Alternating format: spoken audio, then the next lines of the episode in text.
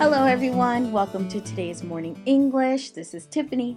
This is Winter，欢迎大家收听今天的早安英文。In college or even in the job world, giving speeches and presentations is so important to know how to do, right? Yeah.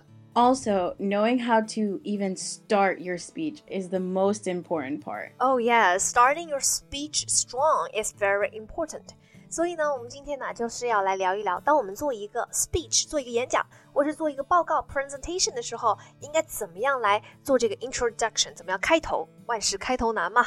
在节目的开始，给大家送一个福利，今天给大家限量送出十个我们早安英文王牌会员课程的七天免费体验权限，两千多节早安英文会员课程以及每天一场的中外教直播课，通通可以无限畅听。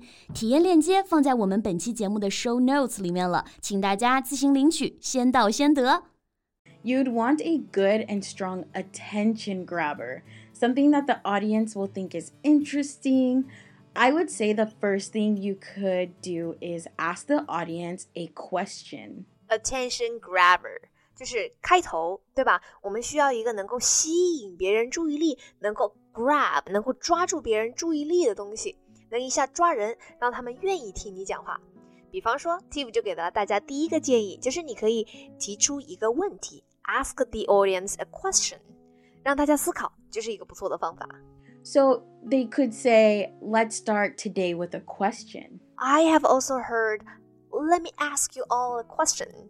Exactly. It immediately makes people start paying attention because it's like the speaker's talking directly to them. Yeah, so for example, if you were going to start a speech on positive, healthy lifestyles, how would you pose such a question for the audience? 比方说啊，我们现在说啊，Tiffany 老师要给大家做一个关于健康生活方式的这个演讲，那你会提出一个什么样的问题来开头，来吸引大家的注意呢？I would probably ask like, let me ask you all a question. How many trips to the doctor do you think it will take for you to realize that your health should be a priority? One, two, three, or ten? Yeah，你觉得要去看了多少次医生了，才能够让你意识到要把健康摆在第一位？So I think asking a question is a good thing to help people start thinking about the topic of the speech. That's really smart.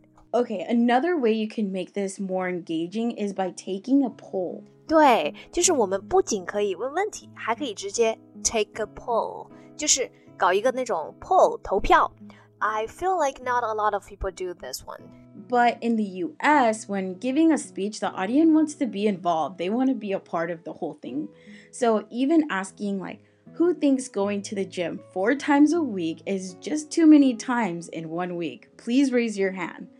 This is a way to create more engagement and interest in your speech. You could start a, a poll question like, who thinks or how many people? Exactly. And just add raise your hand to the end of the question to make it a poll. Yes. So, next, I would say you could start with a story. I know a lot of people who do TED Talks start with a personal story to start their speeches. Yes, this is a good one. 讲故事，人就是喜欢听故事嘛，不喜欢听听大道理，不喜欢讲道理。你看，呃，奇葩说的那些选手都是在讲故事，对吧 ？do you think it's okay to tell a personal story in every kind of speech? No, I think it depends on the situation. When would you say it's okay to tell a personal story? I would say if you are telling a personal story about something, a lot of people go through like heartbreak, for example. But you don't have to tell a personal story. Um, you can do some research and find something from the news or something. Exactly. You don't have to have people all in your business. A story is a good attention grabber to engage your audience just to make it more fun and interesting. Yeah，那除了讲故事或者是哎这个做调查问问题之外呢，还有没有什么别的好的办法？就是你觉得是比较好用来这个开场的热场子的？I would say shocking the audience would be next. Can you give an example of a shocking way to start a speech? Well, one time this man started taking off his clothes at the beginning of his speech. Wow，上来就先脱衣服是吗？这个、嗯、很难模仿呀。 The speech was about body positivity. So that's an extreme example, though. Another shocking way someone has opened a speech is just by like blurting out curse words. Open a speech by cursing. 上来就先骂人. Yes. Okay, okay. If someone just went on stage and cursed, it would be quite the attention grabber. I admit that. But yeah, I don't think that would be appropriate for work though. Yeah, maybe not so appropriate for work. Maybe if you're talking about profits for the company, bringing like shot glasses and alcohol to represent money and profits. okay, just make it stand out in your own way, I guess. OK OK，好，那这样的方法呢是比较适合那种特立独行啊，然后又很有才华的人，是吧？像我这样就太怂了，这个方法肯定是不太适合我。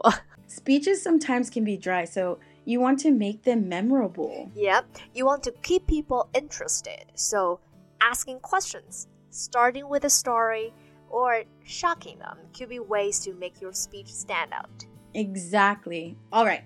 I think that's all the time we have today. Thank you for listening to today's Morning English. This is Tiffany. This is Winter. Bye. See you next time. 今天的节目就到这里了。如果节目还听得不过瘾的话，也欢迎加入我们的早安英文会员。 成为会员，您就可以无限畅听我们每天一场免费的中外教直播课，以及两千多节原创系统课程了。